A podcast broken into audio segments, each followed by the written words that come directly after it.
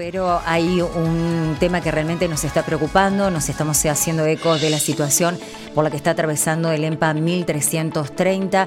Eh, si tenés redes sociales, eh, aparecieron comunicados y se está informando sobre la situación y hay un relato muy fuerte eh, que también circuló a través de distintas redes de WhatsApp donde los docentes, eh, las docentes del EMPA 1330 que está en nuestra ciudad dicen no nos callamos más. Violencia es que golpeen una mesa durante una discusión, violencia es que espíen tu vida privada en tu trabajo, es que te griten y no te escuchen, violencia es que te echen de una reunión a los gritos, violencia es que lleguen balas a tu lugar de trabajo y el Ministerio de Educación no tome ninguna medida para proteger la escuela, violencia es que un funcionario público hombre te grite a vos, docente mujer, con el dedo levantado y a 20 centímetros de tu cara, violencias que te acusen de algo que no hiciste. Y bueno, y van eh, nombrando eh, varios hechos de violencia que entendemos sufrieron docentes de esta institución y tienen la gentileza de atendernos a, esta hora Florencia Folledo, que es docente y delegada del de EMPA 1330. Florencia, realmente gracias por atendernos porque sabemos que hay muchos colegas que temen y tienen miedo, ¿no? Hola, ¿qué tal? Eh, buenos días. Muchas gracias a ustedes por invitarnos. Bueno, todo esto que ustedes relatan en este comunicado sobre lo que consideran y estamos de acuerdo que es violencia, ¿se dio en el EMPA 1330?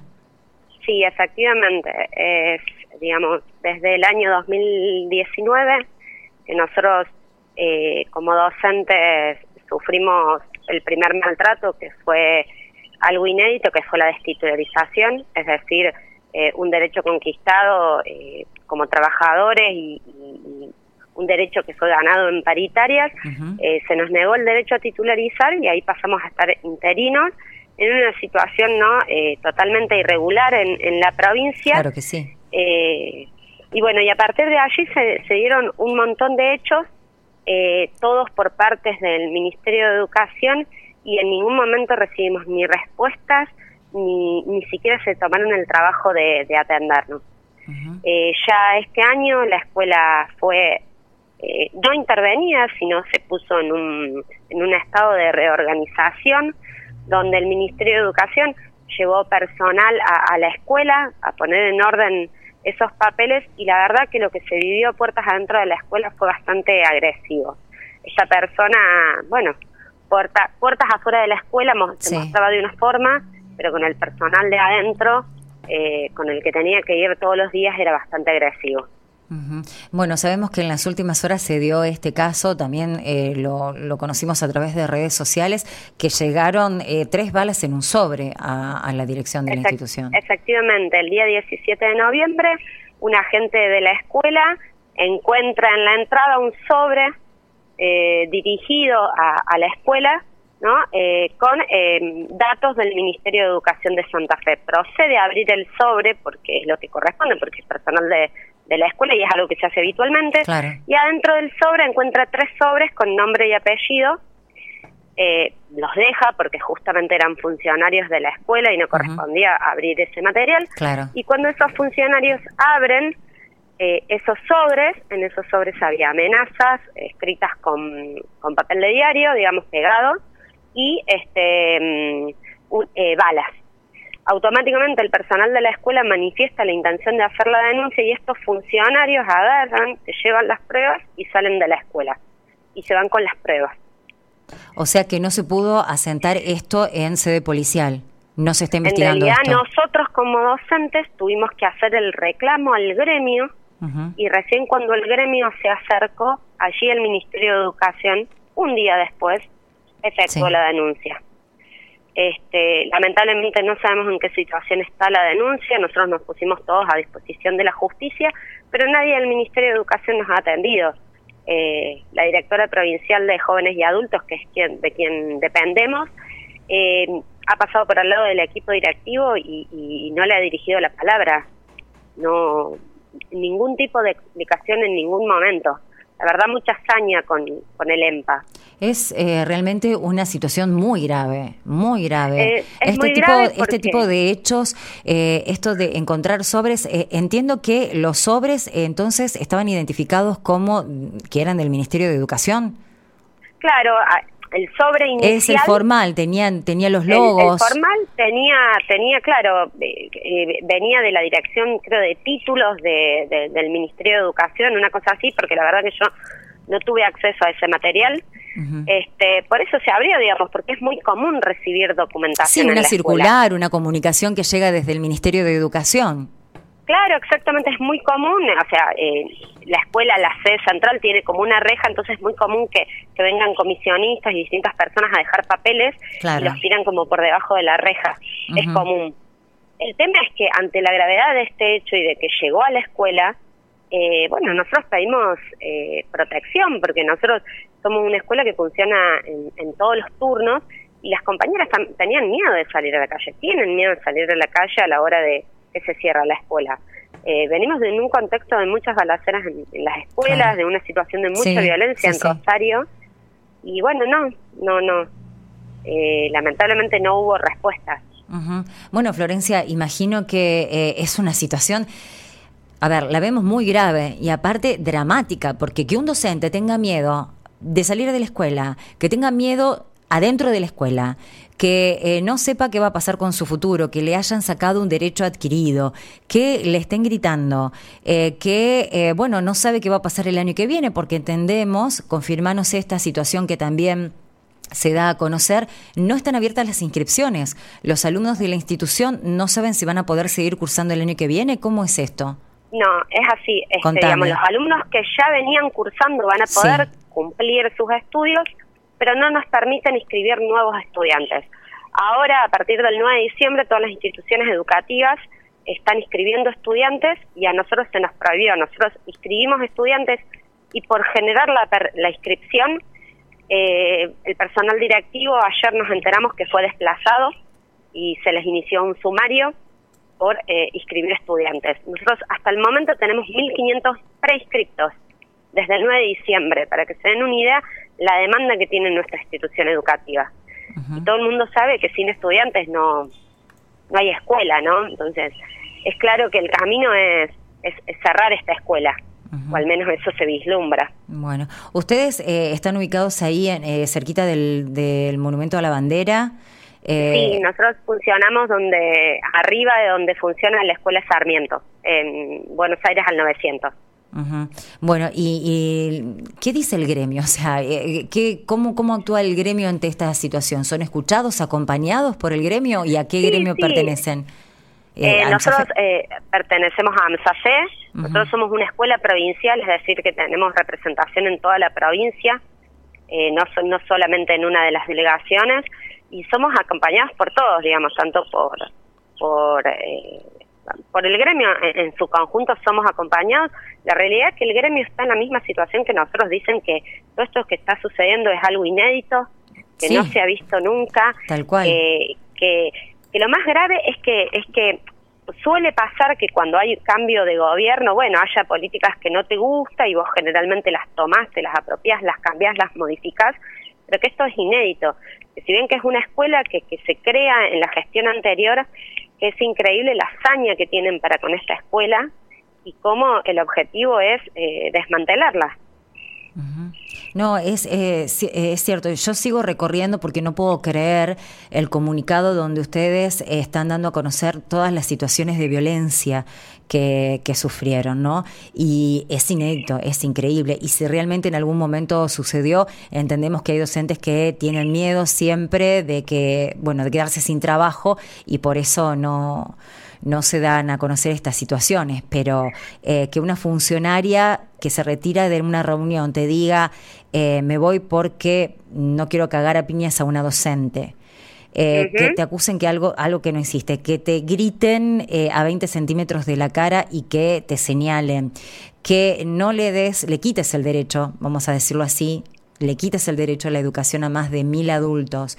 Em, que bueno, que, que desplaces al equipo directivo sin justificaciones. Yo sinceramente eh, no entiendo cómo no hay eh, una respuesta eh, argumentando el porqué de todo esto desde el Ministerio de Educación de la provincia. No, no, es increíble. La verdad que no solamente no nos recibieron desde el Ministerio de Educación, sino que, la verdad yo no sé si, si, el gobernador está al tanto de esto que está ocurriendo, pero porque a lo mejor no lo está, la, verdad no lo sé, yo, yo quiero creer que no lo está, porque si estuviera al tanto de esto, eh, ¿cómo puede permitir que desmantelen hacia una escuela? Una escuela que en pandemia tuvo 600 egresados, una escuela que, digamos, donde se demostró que la virtualidad fue necesaria, eh, retuvo estudiantes. Cuando todas las escuelas estaban perdiendo estudiantes, nosotros retuvimos estudiantes y hoy tenemos 1.500 inscriptos, lo cual es, es, es, es, increíble teniendo en cuenta la cantidad de jóvenes y adultos que abandonaron los estudios en pandemia. Eh, es muy grave todo lo que está pasando, eh, pero bueno, nosotros eh, nos cuesta muchísimo también salir en los medios porque como hay un blindaje con, con respecto a este tema, eh, pero bueno, la realidad es que estamos muy desprotegidos. y siempre eh, pasa para las fiestas, ¿no? Eh, esto también eh, no quiero dejarlo de mencionar, porque no ocurre en marzo, en abril. Lo hacen en diciembre, cuando ya estamos llegando a fin de, a fin de año, donde ya, ya no te quedan muchas alternativas, porque todo el mundo sabe que en enero cierra la gestión, la administración pública. Claro. Y, ya está, no se puede hacer nada. Claro, ¿qué, qué, vas a hacer? ¿Qué, accionar vamos a hacer? Si nosotros como docentes lo único que nos queda que es parar, eh, cortar una calle a lo mejor, digamos, porque esas son las medidas que hemos tomado, que ni siquiera hemos hecho paro, quiero, quiero decir esto. Frente a toda esta situación jamás paramos, siempre seguimos trabajando y priorizando a nuestros estudiantes. Sí, eh, no voy a defender a ningún periodista, a ningún medio de comunicación, porque nos estuvo pasando con otros temas que callan los grandes medios y, bueno, nosotros tenemos la libertad y la posibilidad de darlos a conocer. Pero también el mensaje, quiero decirles, que llega a los medios de comunicación y a veces no, nosotros actuamos en consecuencia, es que los docentes no quieren hablar por miedo. Entonces, a veces desde los medios dicen, no, no, no, eh, hablemos nosotros, demos a conocer la situación. Por eso, eh, nos llamó la, atención que quieras dar tu testimonio eh, y bueno, manifestando realmente que la información que nosotros a nosotros nos está llegando no es así, porque en este comunicado que ustedes dan a conocer en redes sociales dicen no nos callamos más no tenemos miedo. Eh, vengan y eh, entrevisten, vengan a dar cuenta de lo que está pasando medios de comunicación. Entonces, es que efectivamente nos callamos durante un montón de tiempo por porque estábamos preservando el trabajo de los compañeros, por, miedo a que si hablábamos eh, iba a repercutir en, en, los más de 360 agentes que, que, que corren en riesgo su puesto de trabajo. Pero está claro que, que, que así, incluso callando, eh, no es suficiente, sino que también van por más. Claro. que ya no eh, tienen casi nada que perder, o sea, tienen que hablar porque ya está, ¿no? sí, sí, sí. No, no, y aparte porque eh, todo el mundo tiene que saber lo que está pasando.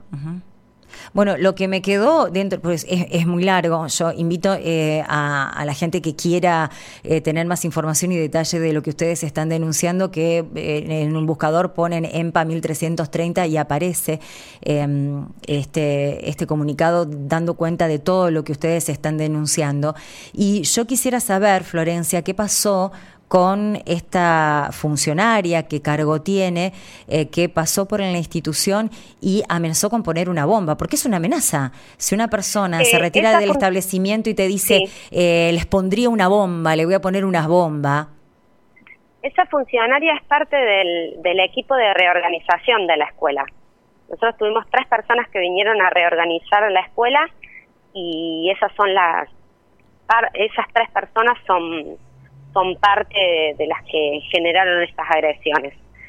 Eh, de parte de esas personas son que, que vinieron estas amenazas de me voy porque si no te, te, voy a agarrar a trompadas, este, le pondría una bomba a esta escuela, eh, que te griten en la cara y, no y tengas miedo de que te vayan a pegar, que te encierren en un despacho y te digan, ¿usted sabe quién soy yo?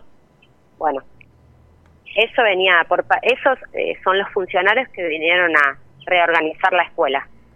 Eh, Florencia, ¿tienen previsto en los próximos días, en las próximas horas? Entendemos lo que nos planteabas recién, ¿no? Que ya eh, a esta altura del año es eh, difícil que esta situación se revierta, pero ¿tienen pensado organizar algún abrazo, no sé, alguna movida con la cantidad de gente, con cerca de, mil personas que quieren tener acceso a la educación y no se lo permiten? O, o, ya, ya está? No, no, no, nosotros no, no, no, no está. Nosotros vamos a seguir dando, dando batalla. Lo que pasa que en nuestro caso es, es muy difícil porque nosotros no son todos los estudiantes de la localidad de Rosario. Claro. Esos más de 1.500 estudiantes eh, van de norte a sur y de este a oeste de la provincia, entonces también juegan con eso.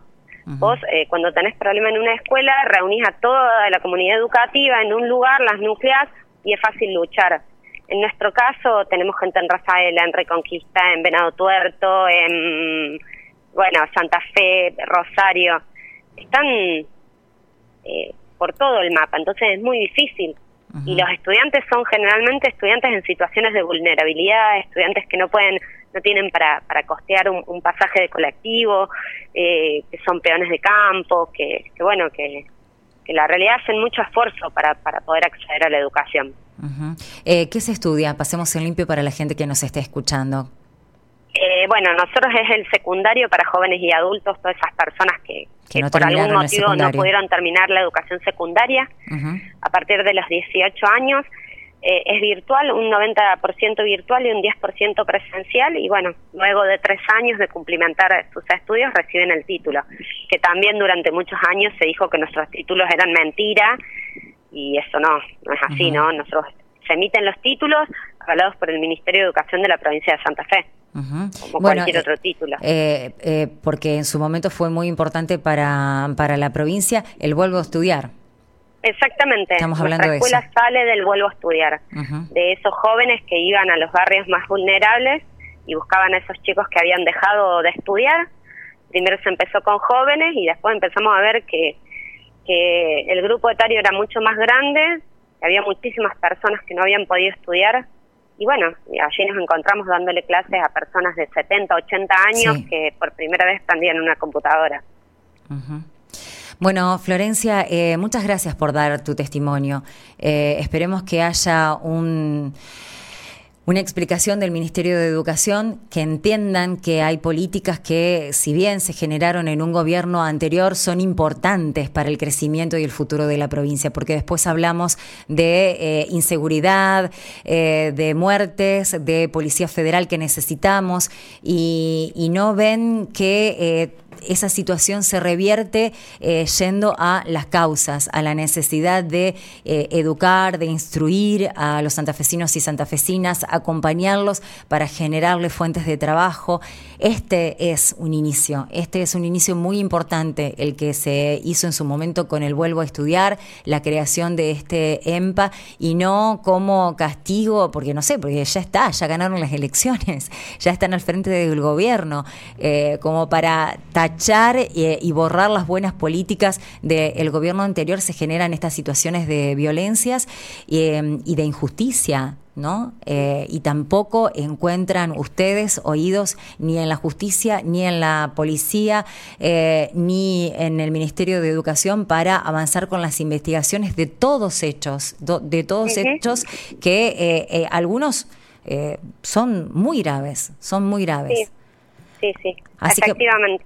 bueno, eh, los estamos acompañando desde aquí, Florencia. Trataremos de hacer todo lo posible, de continuar con este tema, de también buscar y tratar de encontrar las explicaciones que a ustedes nos le dan, pero bueno, también eh, eh, ponernos en campaña para que otros colegas también los escuchen y estén mostrando lo que está pasando en el EMPA 1330. Gracias. Hasta cualquier momento. Yo te agradezco. Muchas gracias por, por la invitación. Bueno, eh, nos comprometemos en, eh, cuando tengamos esta cápsula, eh, también poner este comunicado que realmente dieron a conocer los docentes y que enumera la cantidad de irregularidades eh, de hechos violentos que se estuvieron dando en este, en este instituto.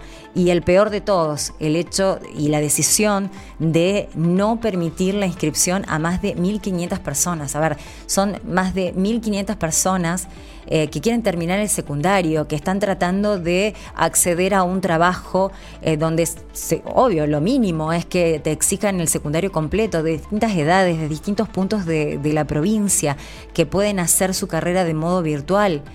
Eh, bueno, nada se dice, nada se dice desde el Ministerio de Educación y lo que dicen los eh, representantes del gremio AMSAFE es que están en las mismas situaciones, tampoco reciben respuesta a esto. Entendemos que, bueno, se tiene que hacer cargo también eh, AMSAFE provincial en una instancia de paritarias, también llama mucho la atención.